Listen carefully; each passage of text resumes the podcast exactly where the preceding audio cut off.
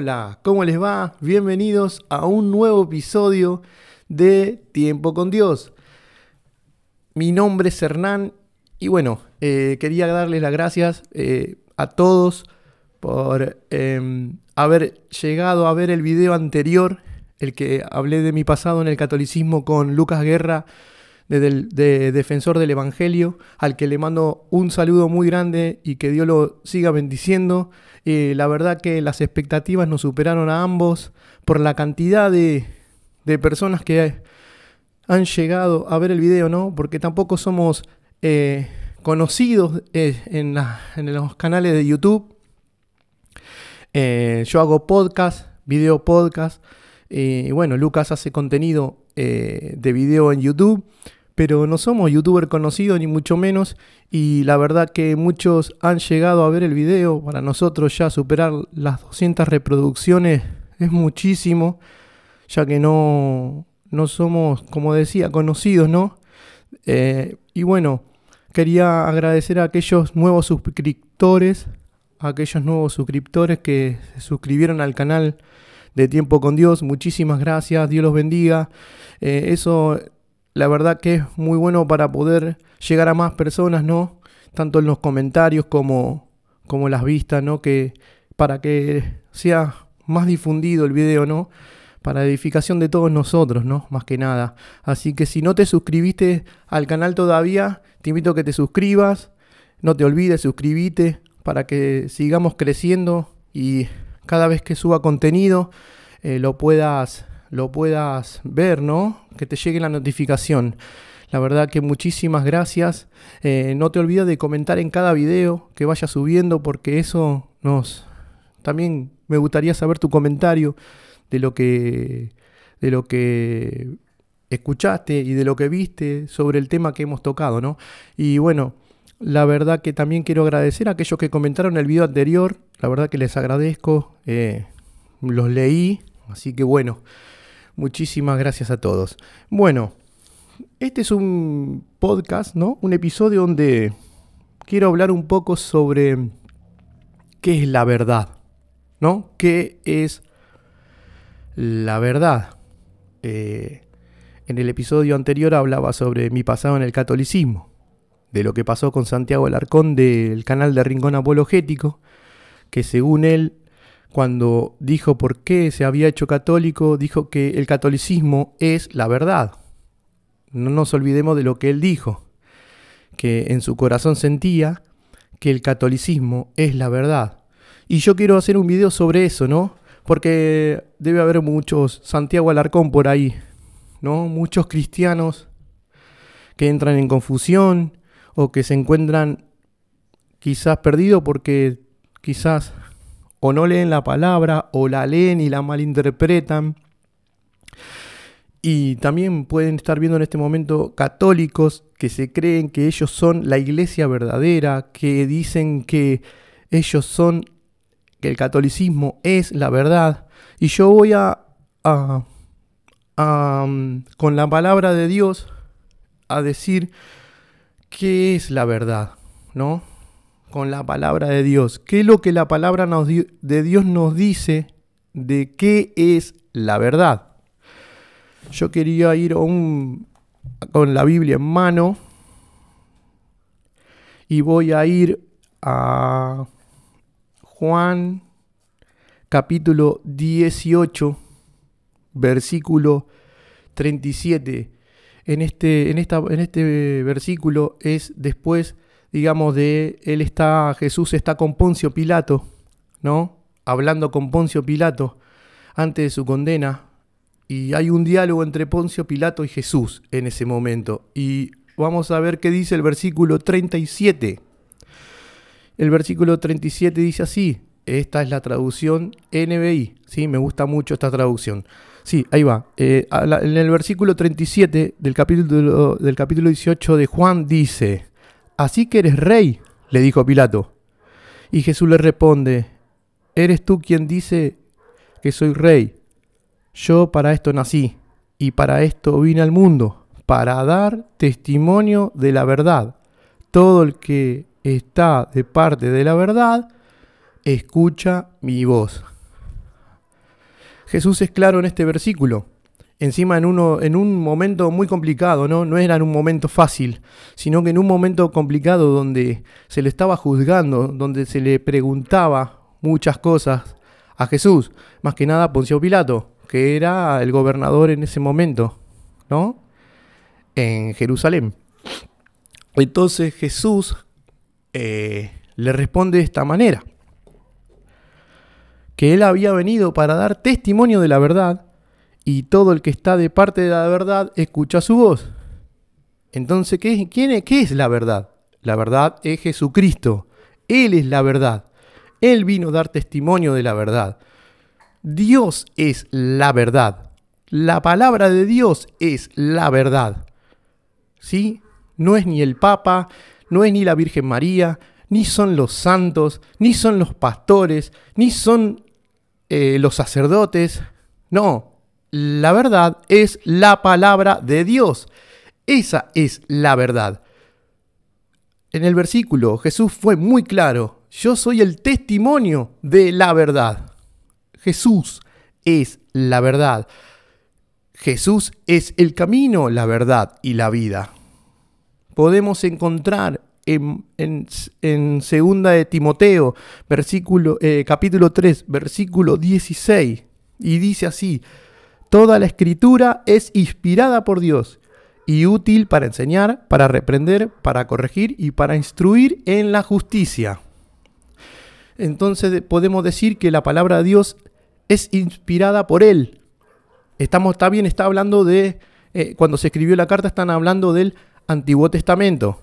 Pero también hay versículos donde dicen que los nuevos evangelios también fueron inspirados por Dios, fueron inspirados por el Espíritu Santo. Pero eso lo vamos a dejar para otro momento. Entonces, ¿qué podemos decir? ¿Qué es la verdad? Si está buscando la verdad, la verdad es la palabra de Dios. La verdad es la palabra de Dios. La verdad no es ninguna, ningún papa, como venía diciendo ni un pastor, ni no, la palabra de Dios es la verdad. ¿Por qué? Si a vos alguien te predica, por ejemplo, el Papa que exhorta una carta apostólica, o, o, un pastor está predicando la palabra, o un sacerdote está dando la homilía, como ustedes la conocen, si lo que él dice no está en la palabra de Dios, no es la verdad. No es la verdad. Vamos a, vamos a suponer, vamos a buscar un ejemplo, la asunción de la Virgen María. ¿Sí? Un dogma que por lo que pude investigar un poco, fue, fue ¿cómo vendría a ser? Si canonizado o, fue eh, decretado en el año 1950. Estamos hablando de un dogma muy reciente. Díganme dónde está en la palabra de Dios o un versículo que diga que la Virgen María subió a los cielos en cuerpo y alma. No encontramos ningún versículo en la Biblia que hable sobre eso.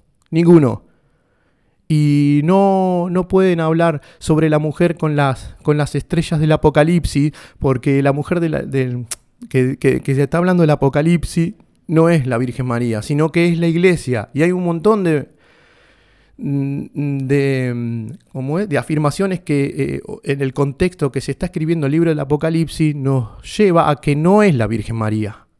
¿Sí? También lo vamos a dejar para otro momento eso. Em, y bueno, vamos a otro versículo, a otro, a otro evangelio, otra vez al evangelio de Juan, en el capítulo 5, versículo 24, que dice así, ciertamente les aseguro que el que oye mi palabra y cree al que me envió, tiene vida eterna, y no será juzgado, sino que ha pasado de la muerte a la vida. ¿Sí? En el catolicismo se cree que en la Eucaristía está la salvación, que la Eucaristía cuando uno la recibe te lleva a la vida eterna. Pero en este versículo, en este versículo bíblico, Dios nos está diciendo que Dios es la verdad, que la palabra de Dios es la verdad. Dice Jesús que el que oye su voz, ¿no? Tiene la vida eterna.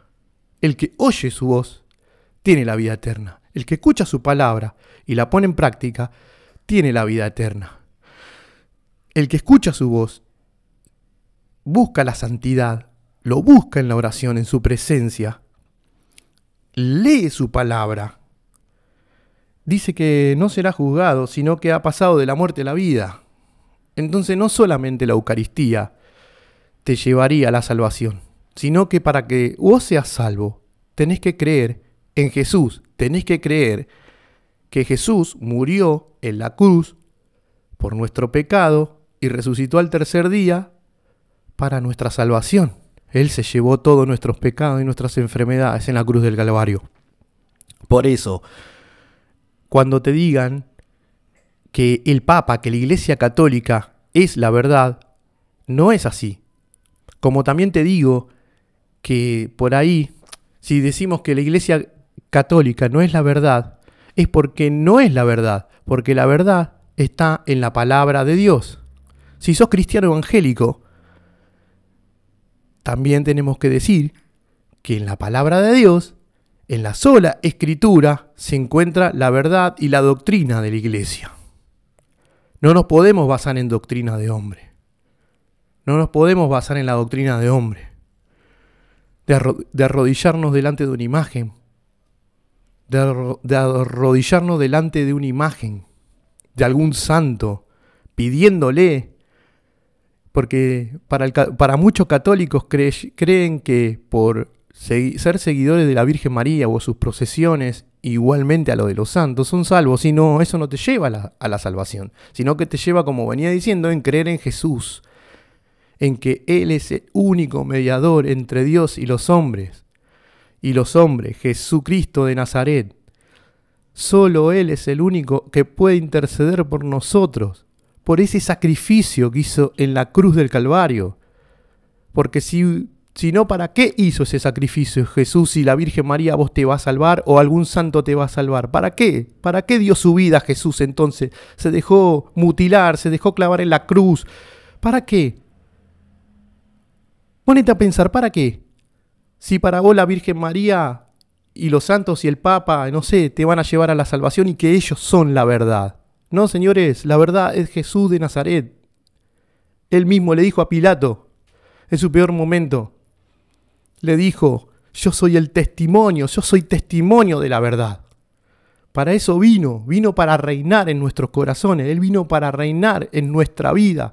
Jesús, Jesús se merece un lugar, el primer lugar allá, hay que glorificar a Jesús por lo que hizo por todos nosotros, que murió en esa cruz para perdonar nuestros pecados, porque nosotros no somos nada.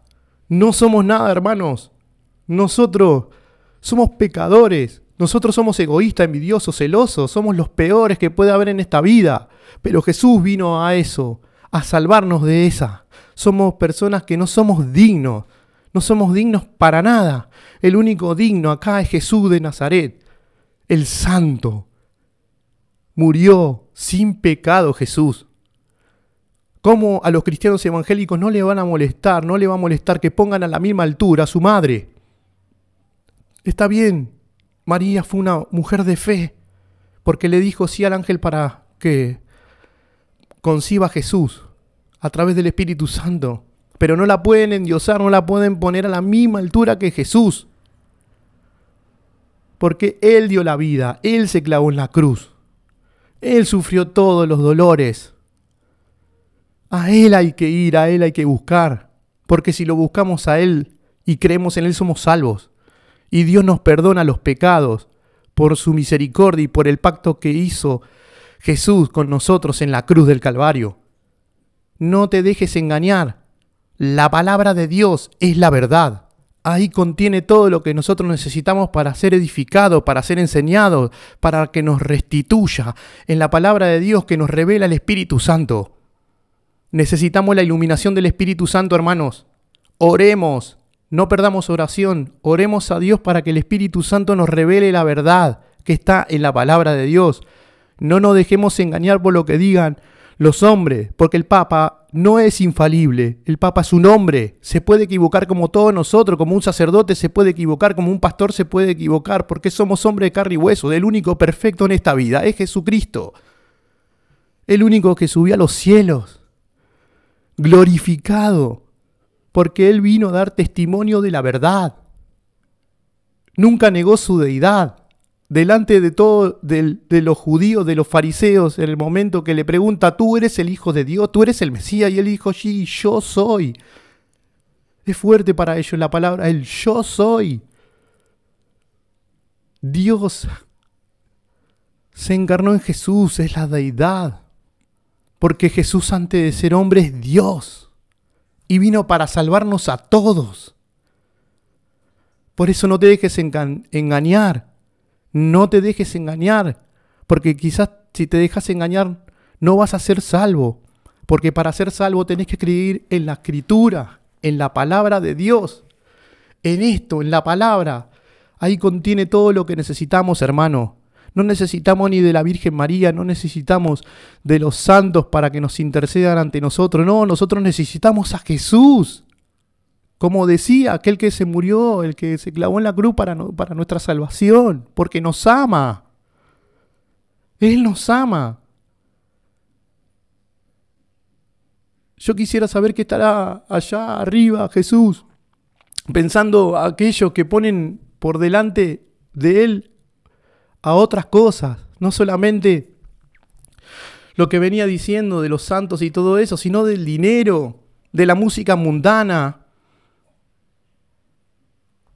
de todas aquellas cosas que buscamos del mundo.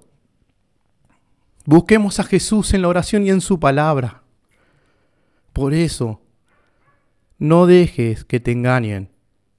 No dejen no dejes que te digan que la verdad está en otras cosas. No, la verdad, la, la verdad está en la palabra de Dios. Jesús es la verdad. No le busquemos más vueltas. Que busquemos de allá, que buscamos de aquel lado, que busquemos. No, si la palabra es clara te está diciendo, yo soy la verdad. Jesús lo está diciendo yo. Escúchame a mí. Lee la palabra, fíjate, edificate, acá estoy, en la verdad, estoy acá, en la palabra de Dios, acá estoy, necesitas algo, acá estoy.